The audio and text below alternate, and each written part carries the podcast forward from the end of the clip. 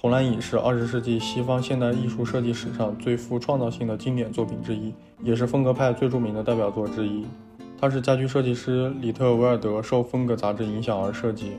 具有高度立体主义象征特点。它于1918年设计，用方形、长方形木条和木板按魔术组合，红蓝色非常鲜艳夺目，与风格派领导人物蒙德里安的绘画具有很多内在联系，